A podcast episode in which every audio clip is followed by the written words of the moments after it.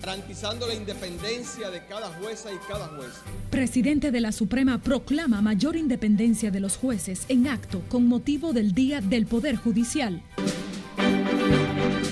Pedimos la intervención de la Procuraduría General de la República. Facciones que se disputan el control del Colegio de Abogados protagonizan incidentes frente a la Suprema. Mujer ataca con filoso cuchillo en manifestación. En estos momentos el país avanza en un profundo proceso de auditoría interna en todas las instituciones. El gobierno anuncia gabinete de transparencia e informa auditorías en instituciones con mayor manejo del presupuesto y nuevas intervenciones para mejorar la infraestructura hospitalaria del país.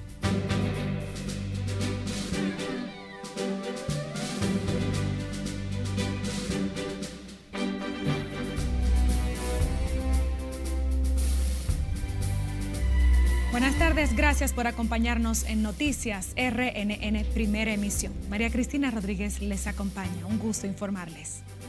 El presidente de la Suprema Corte de Justicia, Luis Henry Molina, proclamó una mayor independencia del Poder Judicial y dijo que la pandemia no ha detenido la marcha de los tribunales, logrando reducir la mora a través de la eficiencia de los servicios. Y como nos cuenta Margaret Ramírez en directo, Luis Henry Molina garantizó la independencia de la justicia. Buenas tardes, Margaret. Adelante con tu reporte. Gracias, así es. Muy buenas tardes. Los actos por el Día del Poder Judicial se centraron en la audiencia solemne en la que asistió el presidente Luis Abinader. Desde las más modestas hasta las de mayor responsabilidad, han puesto todo de sí para asegurar la continuidad de la Administración de Justicia.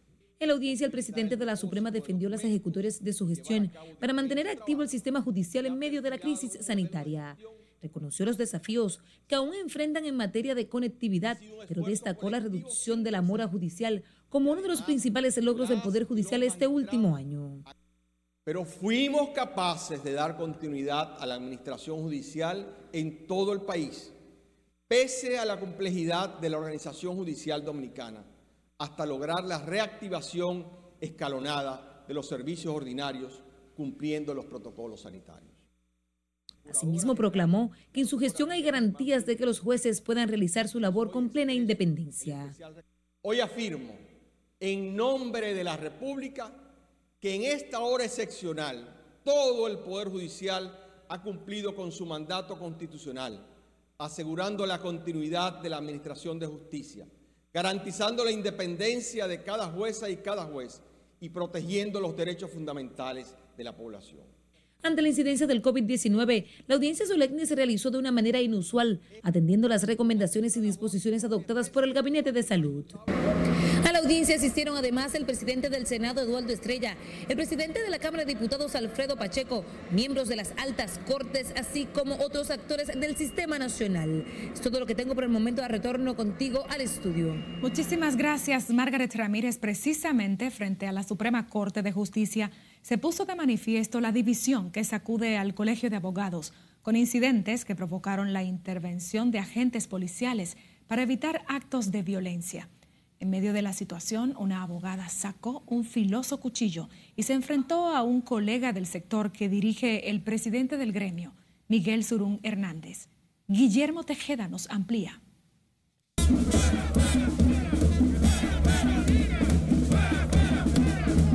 El Día del Poder Judicial también evidenció la fractura del Colegio de Abogados. Por un lado, un grupo de Surún se manifestaba contra el presidente de la Suprema, por la virtualidad de las audiencias y cerca quienes cuestionan su gestión y la legalidad de las elecciones que le dieron un nuevo mandato. Pedimos la intervención del Congreso Nacional y pedimos la intervención de la Procuraduría General de la República ante los graves actos de corrupción cometidos por el actual presidente Henry Molina, plasmados en elementos probatorios contundentes. Ese reclamo que están presentando ellos hoy en contra de la presidencia de la Suprema no es una verdad. Tenemos pruebas de que ellos no están realmente en contra de la virtualidad, ellos están a favor de seguir robándose el dinero del colegio. Eso es lo que estamos denunciando. En medio de las dos manifestaciones de abogados se originó un incidente. Cuando esta abogada sacó un filoso cuchillo de su cartera y se abalanzó sobre un colega. La rápida intervención de agentes policiales impidió que la sangre llegara al río. La mujer, que dijo ser abogada, alegó que le querían arrebatar su cartera. Diego Abado Torres que se trató de un intento de agresión contra el presidente del colegio. En esas atenciones tomamos la medida necesaria de seguridad alrededor del presidente del Colegio de Abogados para evitar que fuera objeto de un atentado. La mujer del cuchillo, que dijo ser abogada, fue trasladada hacia una unidad policial y allí al Palacio de la institución, donde es investigada. Guillermo Tejeda, RNN. Los miembros del Poder Judicial tienen la responsabilidad de mantener una actuación transparente, imparcial, independiente y de respeto a las leyes para promover la paz, proclamó hoy el obispo auxiliar de Santo Domingo, Monseñor Faustino Burgos. José Tomás Paulino preparó la historia. Por lo tanto, es el momento de reflexionar y de ver, pero también de proyectarnos hacia ese futuro. Aunque elogió el desempeño actual de la judicatura, el obispo planteó retos futuros al pronunciar la homilía con motivo del Día del Poder Judicial en la Catedral de Santo Domingo. Habrá quienes le, le vituperen y otros quienes les, que les aupen, que les alaben. Sin embargo, ustedes en esa noble misión que tienen sobre sus hombros han de impartir esa justicia siempre con transparencia, con independencia de criterios, apegados siempre a la ley y procurando que esa justicia procure la paz y la concordia entre todos. Con la presencia de Luis Henry Molina, presidente de la Suprema Corte de Justicia y del Consejo del Poder Judicial, además de otros jueces, el prelado católico insistió en la importancia de asegurar una administración judicial oportuna e igualitaria para todos los ciudadanos. Esa justicia que sea pronta, que sea asequible, que sea imparcial, esa eh, justicia que cumpla a cabalidad su misión, su visión y ponga en ejecución los valores que, que tienen. Para el director de la Oficina de Defensoría Pública, Rodolfo Valentín, el sistema de justicia exhibe fortalezas e independencia. Yo creo que aquí se va a terminar la impunidad, se va a terminar la corrupción con un sistema de justicia totalmente independiente. La asistencia a la misa conmemorativa del Día del Poder Judicial fue limitada debido al distanciamiento físico exigido por las autoridades sanitarias como parte de las medidas para cortar los contagios con COVID-19. José Tomás Paulino, RNN. El fiscal de Santiago, José Francisco Núñez, deploró las muertes de personas ligadas al sector judicial que han fallecido a consecuencia del COVID. Definió como muy difícil para la justicia el año 2021 y abogó por una acción conjunta para enfrentar los retos del sistema de justicia. Muy valiosa aquí en el Poder Judicial, Ministerio Público, eh, y de la Policía Nacional, colaboradores nuestros que siempre convivían con nosotros, que perdieron la vida con el COVID-19. Y eso aparte de los infectados, los que lograron sobrevivir, pero son muchos miembros del Poder Judicial, del Ministerio Público y de la Policía Nacional que se han infectado por seguir brindándole servicio a los ciudadanos. Eh, la verdad que el año 2020 es un año bastante difícil y dentro de las cosas positivas que tenemos que resaltar es que la virtualidad vino para quedarse. Tanto el fiscal de Santiago como la coordinadora de la Oficina de Defensoría Pública ofrecieron sus declaraciones a propósito de celebrarse este jueves el Día del Poder Judicial. El gobierno iniciará a partir de hoy auditorías internas e investigación antifraudes en todas las instituciones del Estado comenzando por las que manejan el mayor caudal del presupuesto. Lauri Lamar nos completa la información en directo desde el Palacio Nacional. Adelante, Lauri. Gracias, buenas tardes. Este proceso de auditoría estará a cargo de dos funcionarios de alto nivel para el desarrollo de la División de Investigación y Antifraude de la Procuraduría General de la República. Reforzar la democracia y luchar contra el mal endémico de la corrupción. el gobierno sigue cerrando brechas para impedir las prácticas corruptas con el dinero público.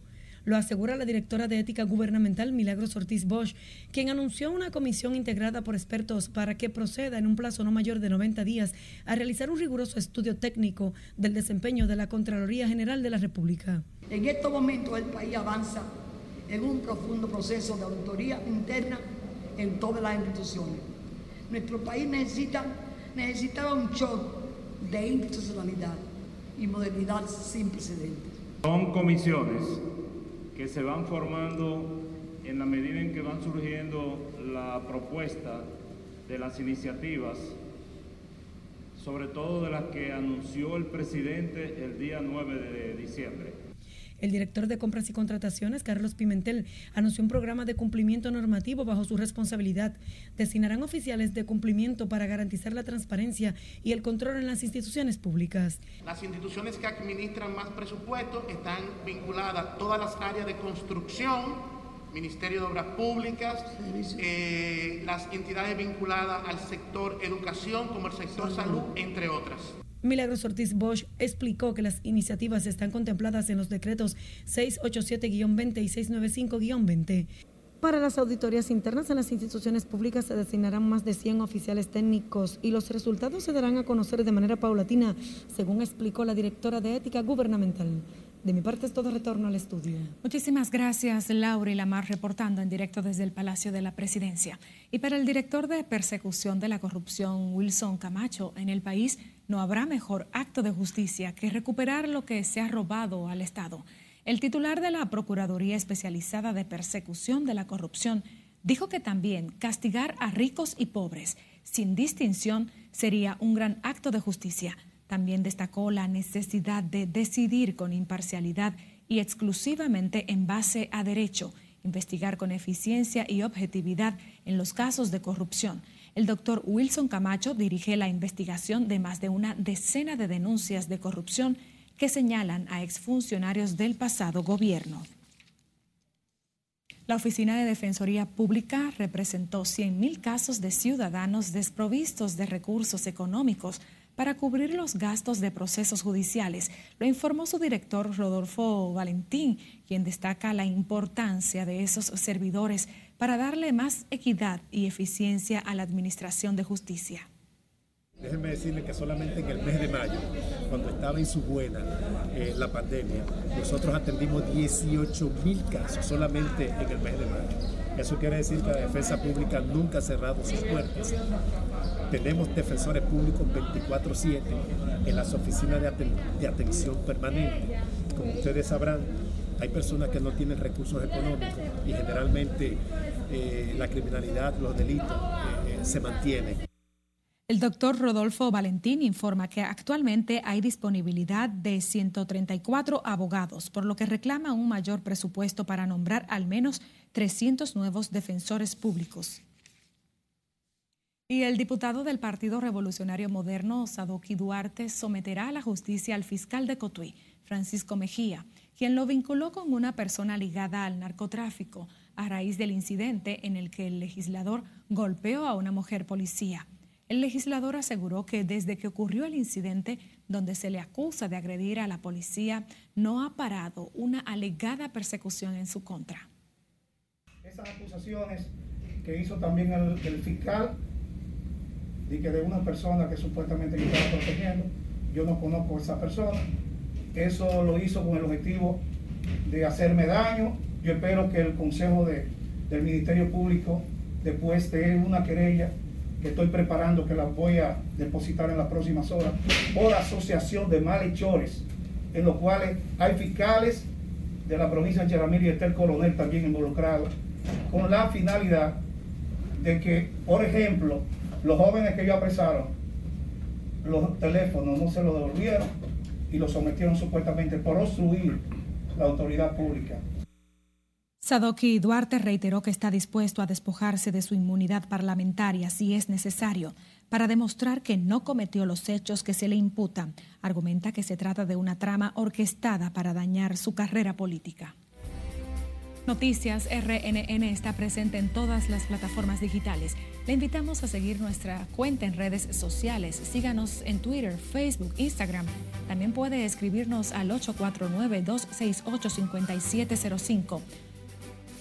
Además, recuerde que somos el primer noticiario dominicano que está presente en Spotify, Apple Podcast y Google Podcast. El Congreso de Estados Unidos validó la madrugada de este jueves la victoria de Joe Biden en las elecciones presidenciales, último paso para su investidura el próximo 20 de enero mientras que Washington comenzó a retornar a la normalidad luego de los violentos incidentes que culminaron con cuatro muertos tras el asalto al Capitolio. Bienvenida Scarlett, cuéntanos. Así es, María Cristina, buenas tardes. Finalmente el Congreso aprobó los resultados electorales del pasado 13 de noviembre, luego de la violenta irrupción en el Capitolio por manifestantes afines a Donald Trump. Fue en horas de la madrugada de este jueves cuando comenzó la sesión conjunta del Senado y la Cámara de Representantes, donde se rechazaron las objeciones para descartar los votos electorales de Biden en Georgia y Pensilvania. El vicepresidente estadounidense Mike Pence anunció los resultados favorables a Biden en el estado de Vermont, lo que llevó al demócrata más allá de los 270 votos electorales necesarios para que el Congreso lo confirmara como el próximo presidente de la nación. La sesión conjunta, que normalmente es un paso ceremonial, se detuvo cuando los manifestantes irrumpieron en el edificio. Después de la confirmación formal de la victoria del presidente electo de Estados Unidos, Joe Biden, Trump dijo que la decisión representa el final del mejor primer mandato en la historia presidencial mientras que casi un centenar de congresistas demócratas se han mostrado a favor de la destitución mediante un proceso de impeachment del presidente de Estados Unidos, Donald Trump, tras la violencia demostrada por sus partidarios durante su acoso al Capitolio, donde al menos cuatro personas perdieron la vida. En Haití, sectores de la oposición condenaron el comportamiento de la Organización de Estados Americanos de expresar su apoyo al gobierno del presidente Jovenel Moïse para la celebración de elecciones legislativas en el 2021. El empresario más conocido de China, el multimillonario del comercio electrónico Jack Ma, no ha sido visto en público desde que enfureció a los reguladores chinos con un discurso en octubre. Eso ha generado conjeturas sobre lo que podría pasar con el multimillonario fundador de Alibaba Group, la mayor empresa de comercio electrónico del mundo. La Organización Mundial de la Salud reclamó que Europa debe hacer más ante una situación alarmante creada por la circulación en la región de una nueva cepa más contagiosa del coronavirus, detectada en el Reino Unido en plena segunda ola de la pandemia dije a mi hermana que si me tomaba una foto para subirla y vender mi pelo. Y terminamos con una adolescente mexicana que se cortó el cabello y lo ofertó en las redes sociales para pagarle un tanque de oxígeno a su abuelo, contagiado de coronavirus y en estado delicado. La estudiante ofreció su cabello de una extensión de 73 centímetros y consiguió venderlo por unos 126 dólares. Ana Paola Romero, de 16 años, contó en una entrevista que ya ha gastado unos 2 mil dólares en medicamentos, sin embargo no ha adquirido el dinero que necesita para comprar el cilindro de oxígeno. Una noticia lamentable, pero esperemos que tenga un buen desenlace. Y tremendo gesto de amor el de esa joven. Gracias, Scarlett. Seguimos con más noticias del país. Expertos en derecho internacional y dirigentes políticos dominicanos calificaron como un grave daño a la democracia los acontecimientos violentos protagonizados por adeptos del presidente Donald Trump en el Capitolio, con saldo de cuatro muertos. José Tomás Paulino con la historia. Los Estados Unidos y su democracia son un referente. Una escena al mejor estilo de ficción hollywoodense eran reales. Enardecidos simpatizantes del presidente norteamericano Donald Trump tomaron por la fuerza el edificio del Congreso Federal. Es y fue realmente asombroso. Nadie esperaba que se diera una situación de este tipo, una invasión por parte de estos grupos que apoyan al presidente Donald Trump. Para Javier Cabreja, la violencia fue auspiciada por la resistencia del presidente estadounidense a aceptar la derrota del demócrata Joe Biden, ratificado esta madrugada como presidente electo de la nación más poderosa del mundo, también la más polarizada y dividida. Lo que vimos ayer definitivamente eh, es un destape, es, lo que no se veía de lo que viene ocurriendo desde hace décadas Manolo Pichardo cuestionó la obsesión de Trump con un supuesto fraude en las elecciones del 3 de noviembre último, pese a que solo alcanzó 232 de los 270 votos electorales necesarios para ganar la reelección. Fue más cáustico el senador de origen dominicano Adriano Espaillat. Es un vandalismo, un criminalismo, una acción fuera de los parámetros de la ley y la democracia. Se une al debate Pelegrín Castillo, exdiputado dominicano, considera como una pésima señal a la democracia global los acontecimientos de ayer en Washington, D.C. Estados Unidos está desgarrado y es de esperar que en los próximos años Estados Unidos viva un periodo de turbulencia. Para los analistas, el gobierno que iniciarán Joe Biden y Kamala Harris el 20 de este mes deberá enfocarse en la reunificación de la sociedad norteamericana dividida por las diferencias políticas, ideológicas y con abismales desigualdades económicas y sociales. José Tomás Paulino, RNN. Cambiamos de información. Solo el 10% de los hospitales públicos están en buenas condiciones, por lo que el Servicio Nacional de Salud se abocará en los próximos días a un plan de reacondicionamiento de esos centros sanitarios. Nuestra compañera Siledis Aquino conversó con el director del organismo, Mario Lama, sobre este y otros temas y nos los presenta en directo. Adelante, Siledis. Buenas tardes, así es. El inicio de la mejora en los hospitales obedece a un levantamiento realizado por la dirección del SNS que arroja más del 50% de estos centros están en condiciones deplorables. Ese proceso incluirá unas 25 emergencias. De nuevo, la infraestructura hospitalaria del país será intervenida. El gobierno contempla una inversión de 1.300 millones de pesos en el reacondicionamiento de los centros con precariedades en sus edificaciones.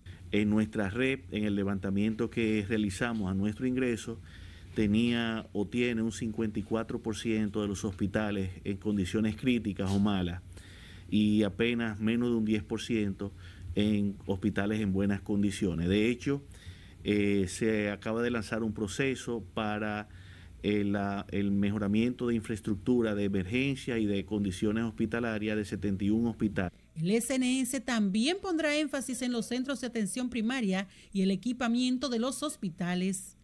El acompañamiento y la entrega de equipos médicos especializados, ecocardiógrafos, equipos de rayos X, equipos de laboratorio, camas, ventiladores, monitores, o sea que ya hemos hecho un recorrido Mario Lama también respondió a la denuncia de cancelaciones de técnicos y radiólogos. Todas las funciones administrativas, todo el mundo debe saber que son transitorias.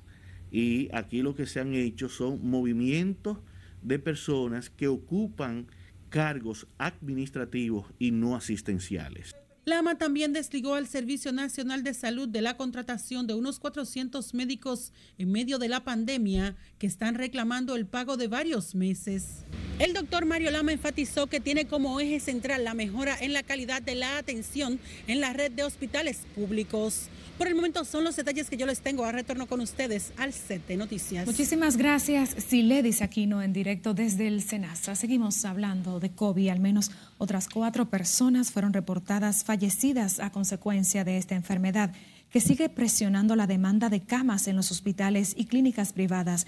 El Ministerio de Salud Pública informó que las muertes por coronavirus son ahora 2.423, mientras se reportan también 1.115 nuevos casos en las últimas horas. Las pruebas procesadas alcanzan las 6.463 en las últimas horas y el 42% de las camas están ocupadas por pacientes positivos. El sistema dispone de 2.629 camas COVID, de las cuales 1.094 están ocupadas. Las unidades de cuidados intensivos también se están saturando con 290 pacientes camas de 500 disponibles. Largas filas se están formando en los lugares donde se están realizando las pruebas del COVID-19 en la ciudad de Santiago.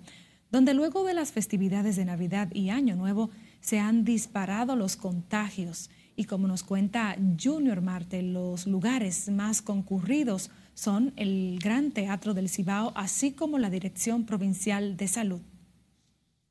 La demanda de pruebas PCR se ha disparado en Santiago, una de las provincias de mayor incidencia de la enfermedad, según los últimos reportes oficiales. Sin embargo, las autoridades garantizan que hay suficientes pruebas para atender a la población. Bueno, me sentía con unos síntomas unos días, hace tres días. Tenía gripe, dolor de garganta y quería venir a hacérmela para saber. ¿Estás segura? Mi viejita ya tiene como 80 años, mi mamá tiene como 70. Entonces, así, si salgo negativo, pues ya yo estoy conforme, puedo saludarle con confianza. No, yo no he sentido síntomas, gracias a Dios. Pero uno quiere estar sano, saber cómo uno anda. Las pruebas que se realizan en los puntos establecidos por las autoridades sanitarias no requieren indicación y los ciudadanos solo tienen que presentar su documento de identidad. Tenemos en el día de ayer que realizamos 330 pruebas Hoy tenemos un patrón de 200 a realizar. El director regional de salud pública, Manuel Lora Pereyó, reconoció que en los actuales momentos tenemos un aumento de la positividad, pero culpó a la población por no acatar las disposiciones sanitarias. Y estamos haciendo las medidas complementarias como son el aumento del toque de queda, para evitar llegar a un colapso. El cardiólogo sostiene además que tanto en el sistema de salud público como privado cuentan con camas suficientes hay 246 en el sector público y cantidad de camas disponibles tenemos 142, con una tasa de ocupación de un 42. El galeno dice que hasta que los ciudadanos no asuman el tema con responsabilidad, tendremos dificultad con el coronavirus que ha dejado en Santiago un total de 361 fallecidos por la mortal enfermedad desde el inicio del virus. En Santiago, Junior Marte, RNN. Con el entusiasmo de profesores y quejas de algunos padres, se reinició el año escolar de manera virtual en la provincia de San Juan de la Maguana. La falta de conectividad y las interrupciones en el servicio eléctrico siguen siendo el talón de Aquiles de este proceso por el sur. Julio César Mateo nos dice más en directo desde San Juan. Adelante, Julio. Gracias, buenas tardes.